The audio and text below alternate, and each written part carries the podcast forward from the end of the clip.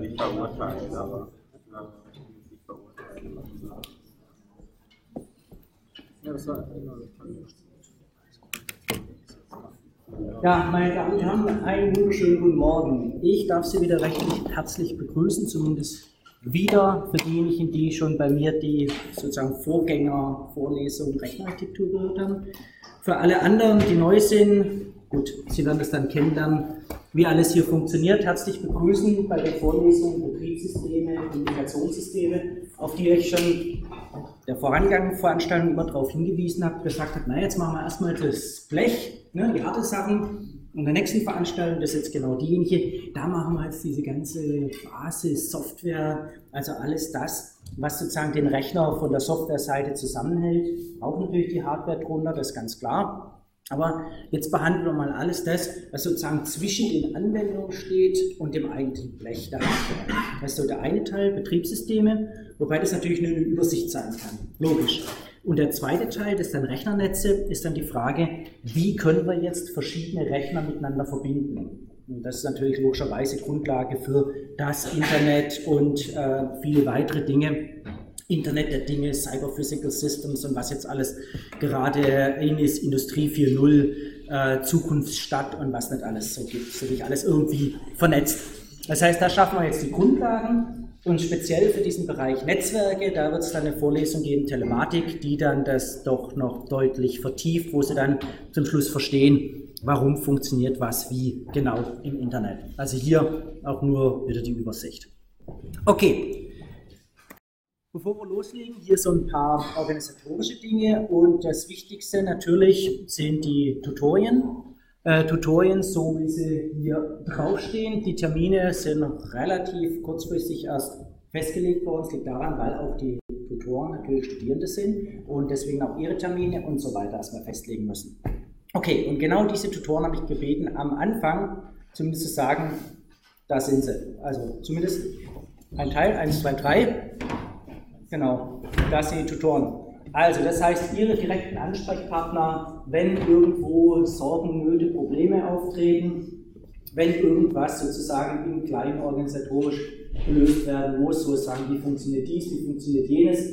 Tutoren haben auch schon Erfahrung, haben die Vorlesung auch schon mal mit betreut. Ich glaube, ja, einigen, ja, ja. Also von daher können Sie alles fragen, alles, was vielleicht unklar geblieben ist, können Sie natürlich auch in der Vorlesung fragen. Gibt es von Ihrer Seite noch irgendwas? Oder? Ja, ich wollte genau. mal ganz kurz, was hier auch draufsteht, dieses äh, Wunschkonzert. Ich weiß nicht, ein paar von euch, die schon länger dabei sind, kennen das vielleicht schon. Ähm, es wird halt ein zusätzliches Tutorium geben, immer freitags ab nächster Woche, direkt im Anschluss an die Vorlesung wird es sein. Unten auch in dem K48, der gleiche Raum, wo alle Tutorien stattfinden, das ist einfach wirklich für alle, die sagen, hey, ich habe das noch nicht so ganz verstanden oder vor allen Dingen vielleicht bei den Programmieraufgaben wird es am Anfang vielleicht vermutlich aus Erfahrung Probleme teilweise geben. Da könnt ihr einfach kommen und einfach jede Frage, auch wenn ihr noch so denkt, ist einfach dumm die Frage, ihr könnt jede Frage da stellen. Und ich versuche die dann einfach äh, so gut es mir möglich ist auch zu beantworten.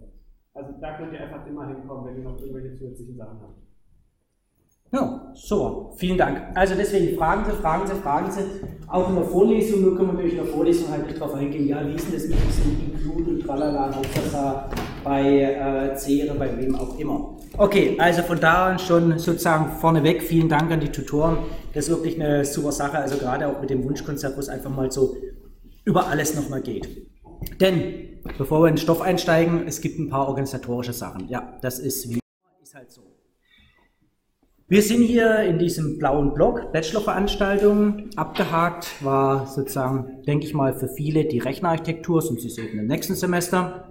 Und sind jetzt hier bei Betriebs- und Kommunikationssysteme gelandet. Bachelorveranstaltungen, da sehen Sie, darauf bauen dann so einige, vor allem zum Beispiel Mathematik, äh, andere Veranstaltungen oben drauf auf, die alle voraussetzen, dass Sie im Prinzip insbesondere diese Betriebskommunikationssysteme und Rechnerarchitektur gehört haben, verstanden haben, damit sie wissen, wie geht man mit den Dingen um, wenn man dann speziell Richtung eingebettetes Internet, Internet der Dinge geht oder irgendwie in Richtung Mobilkommunikation. Das ist sozusagen im Wesentlichen auch der Kanon, den wir als Arbeitsgruppe abbilden. Und dann gibt es natürlich noch viele andere Veranstaltungen von anderen Arbeitsgruppen, logischerweise. Okay, was machen wir schon? Wie gesagt, zweigeteilt. Ein Teil Betriebssysteme, damit fange ich dann auch an. und ein Teil Kommunikationssysteme, Rechnernetze. Und man kann sich ja vorstellen, mit so ein bisschen mehr als ein Dutzend Veranstaltungen, das kann im Prinzip nur grob die Struktur wiedergeben, muss aber ansonsten an der Oberfläche bleiben. Das geht einfach gar nicht anders. Aber Sie werden auf jeden Fall schon mal die Basis dafür bekommen, zu verstehen, wie funktioniert die Kiste. Das war ja auch immer so der Anspruch, auch bei Rechnerarchitektur.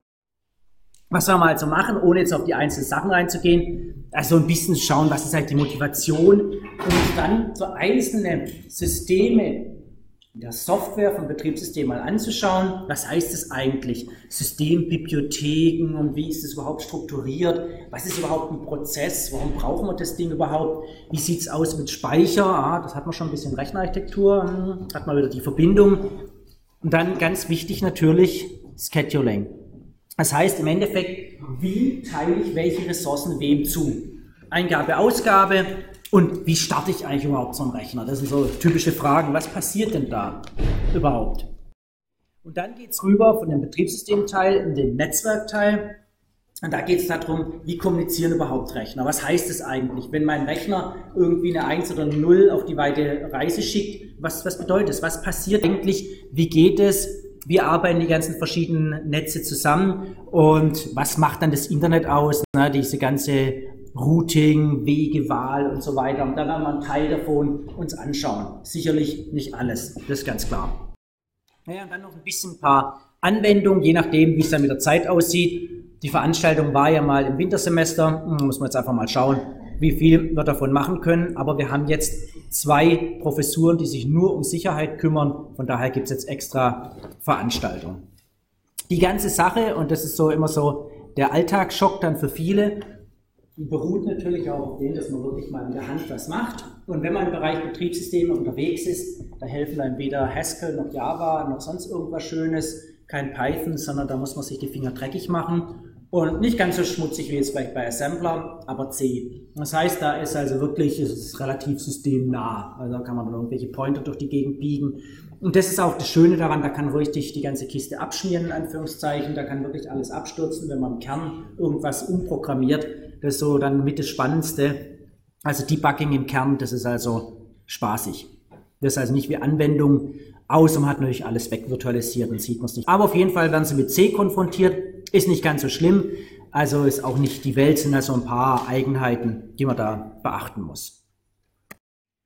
Okay, den Kurs haben Sie gefunden. Ansonsten also nichts besonders Überraschendes. Ähm, die ganzen Announcements, die kommen über das KVV. Überraschend für uns immer wieder. Zwei Dutzend Studierende sind nicht im KVV drin, aber bei Campus Management angemeldet. Die tun wir dann immer zwangsweise rüberschieben. Ich weiß nicht warum, aber machen wir halt, damit sie überhaupt mitbekommen, wenn hier irgendwas los ist. Das ist ganz klar. Also schauen Sie da nach. So, das sagen die Tutoren dann auch nochmal. Wie sieht es mit den ganzen Übungen aus? Aber das ist jetzt auch nichts Neues für diejenigen, die das schon sozusagen der Vorgängerveranstaltung geübt haben. Hier finden Sie dann auch in den Unterlagen nochmal so ein bisschen so die Struktur. Wann werden die sozusagen herausgegeben? Was macht man jetzt sozusagen in der Woche, also heute? Und so wird regelmäßig jede Woche wird ein Übungsblatt entsprechend herausgegeben und Sie sehen dann, aha, wird rausgegeben und entsprechend man diskutiert inhaltlich dann das Übungsblatt ab. Und so zieht sich das immer so pipeline-mäßig einfach durch die ganze Veranstaltung durch. Und danach werden natürlich die Ergebnisse diskutiert. Also eigentlich relativ einfache Struktur. Ja, und dann natürlich wie immer, ja, was muss ich, äh, was muss ich denn mindestens machen? Also da kriegt immer jeder Dozent schon die grauen Haare, habe ich schon, aber äh, der Punkt ist, sie sollen natürlich möglichst viel aus dem Studium mitnehmen an interessante Sachen. Es wird an vielen Sachen sein, aber natürlich gibt es ein paar harte Kriterien. Ein paar harte Kriterien, also aktive Teilnahme, denn die Tutorien sind, was ich immer sage, so beinahe wichtiger als die ganze Vorlesung. Vorlesung gibt den roten Faden. Die Tutorien, die können dann wirklich die Sache mal üben. Das muss man wirklich mal äh, praktisch selber mal sich die Finger schmutzig machen, mal was ausprobiert. Deswegen auch die Übungsblätter. Und da sollen sie auch dabei sein, denn nichts ist schlimmer als ein Tutorium, wo dann ein Tutor vorne steht und dann äh, vielleicht noch zwei, drei Leute und äh, diejenigen, die es vielleicht nicht ganz verstanden haben, gleich gar nicht hingehen. Das bringt nichts. Deswegen haben wir da einfach so ein paar Regeln, also die sich so grob immer an diesen 80 Prozent äh, orientieren, also 80 Prozent anwesend sein, 80 Prozent Sachen eingereicht haben und, und, und. Und dass sie dann auch in der Lage sind, mal Dinge zu präsentieren. Denn es ist eines zu sagen, naja, auch doch, das hätte ich auch gewusst eigentlich. Äh, und das andere, dann wirklich mal selber vorne zu stehen, zu sagen, äh, ja, hm, wie ist das jetzt noch genau? Das ist noch ein bisschen was anderes. Gut, und dann äh, schlussendlich äh, die Klausur. Klausur Logischerweise ist das, was dann die Note bestimmt und die wird stattfinden. Das ist irgendwie mit dem Raum noch eine Sache unklar, aber vermutlich, also direkt Vorlesungsende oder der Montag danach, also so eine Sache, das muss natürlich immer so geguckt werden, überlappt es nicht und findet man groß genug Raum, weil recht viele Veranstaltungen in großen Hörsälen sind. Aber das regelt alles der Simon Schmidt, ein Mitarbeiter, der entsprechend dann auch wiederum die Tutoren mitbetreut, sodass wir das alles auf die Reihe kriegen. Okay, es gibt Berge von Büchern, logischerweise zu Computernetzen, Rechnernetze, natürlich zu Betriebssystemen, das ist ganz klar. Es gibt sämtliche Folien hier, wie gewohnt. Die ganzen Mitschnitte der äh, ganzen Veranstaltungen finden sich dann alle entsprechend im Netz. Manchmal hat man es eben lieber als äh, Buch gelesen und da gibt es also recht, recht gute Computernetze, die natürlich deutlich über das hinausgehen, was wir hier machen können, ist klar. Also die sind dann deutlich tiefer gehend, haben viel, viel mehr Beispiele drin, aber auch, ja, das ist so. Aber wir nutzen natürlich ähm, einige dieser Bücher dann auch später in den weiterführenden Veranstaltungen, das ist klar. Okay, wer dann schon jetzt oder im Laufe von dem ganzen Kurs so viel Interesse an diesem ganzen Thema Betriebssysteme, Netzwerke etc. hat und das mal selber ausprobieren will, stößt bei einem normalen Rechner relativ schnell in die Grenzen, weil da ist so viel wegvirtualisiert und abgesichert, da können sie gar nicht mehr viel, so viel machen. Wir haben hier eine, eine, sozusagen eine eigene Arbeitsgruppe, die macht ein Betriebssystem mit allem drum und dran, Netzwerke und alles für das Internet der Dinge, so dass sie wirklich so auf naja, eine Handvoll Kilobyte an RAM ein komplettes multitaskingfähiges, echtzeitfähiges Betriebssystem haben, das dann sozusagen auf einer Stecknadel laufen kann oder in einer Leuchtstoffröhre oder wo auch immer das Internet der Dinge ist. Write heißt es, wer da Interesse hat, das entwickeln wir einen großen Teil hier, aber es sind weit über 100 weltweit verstreute Entwickler. Okay, also Sie sehen, wir probieren dann auch die Sachen dann mal live aus. Da kann man sich mal selber Netzwerkstack programmieren, selber Scheduling programmieren und, und, und, was bei einem richtigen Rechner schwer ist. Also Sie können jetzt den Scheduler austauschen, kann man, wenn man weiß wie, aber ist halt schwieriger als bei so einer kleinen Sache. Weil ein Betriebssystem heute hat 40, 50 Millionen Codezeilen. Also da erstmal durchzusteigen. Okay, kommen wir gleich noch dazu. Jo, so viel einfach als Überblick. Organisatorisch also keine äh, allzu großen Überraschungen im Prinzip wie bei Rechnerarchitektur, nur dass wir jetzt so ein bisschen höher sind in den Schichten jetzt im Betriebssystem drin sind. Das war ja noch die Schicht, die hat uns so gefehlt bei unserem geschichteten Modell in Rechnerarchitektur. Okay, sind von Ihnen irgendwelche übergeordneten organisatorischen Fragen, wo Sie sagen, das ist aber jetzt irgendwie ganz komisch oder sonst wie, weil ansonsten Tutorenfragen, E-Mails schicken, wie auch immer. Okay, okay. Ich sehe auch, es sind weniger als 178 Leute hier. Also das ist, weil der Hörsaal fast 200, dann kann man so ganz grob. Ah ja, haben eine Frage. Ich habe noch mal eine Frage, aber das ist eher so ein bisschen speziell. Ich habe den Kurs hier schon bestanden. Okay. Aber ich hatte Rechnerarchitektur nicht bestanden. Ich habe dann die Klausur noch nicht geschrieben gehabt. Okay. Jetzt durch die neue Studienordnung muss ich den Kurs hier sozusagen mitmachen. Ja, haben, sind Sie gewechselt in die neue Studienordnung? Ja. Dann unterliegen Sie der neuen Studienordnung. Das ist, das ist, das ist klar. Also nach der alten Studienordnung war es getrennt. Nach der, Könnten wir jetzt nicht meinen alten Kurs für den Teil dieses Kurses anrechnen lassen? Die alte Anwesenheit und alte sonst ja, was. Ich hatte auch die Klausur und alles. Ja, ja. Also im Normalfall, also bei solchen Fällen, äh, wir sagen immer im Zweifel immer sozusagen für die Studierenden, wenn sie denn was gemacht haben. Das heißt also generell gilt, wenn eine Leistung erbracht ist, sind wir da deutlich flexibler, als wenn wir merken, da will sich irgendjemand so durchschlürchen ne, und so weiter. Aber wenn sie die Leistung erbracht haben, also weil die Fragen kommen immer wieder, sind wir da so flexibel, dass wir dann normalerweise sagen, dann machen sie noch genau den fehlenden Teil und wir tragen das dann als Gesamt, entsprechende Gesamtleistung ein. Also so, dass im Prinzip ist es Zeitverschwendung, die gleiche Leistung nochmal zu machen. Also das wollen wir auch vermeiden, damit sie lieber zügig studieren. Also das ist, denken Sie dran, jedes verlorene Jahr 80.000 Euro am Lebenseinkommen, was Sie wenig haben. Weil Sie später aufsteigen in der Hierarchie, später Personalverantwortung und so weiter haben. Also denken Sie dran, länger studieren muss man so ein bisschen abwägen. Also von daher, ja, müssen Sie nicht nochmal das Gleiche machen.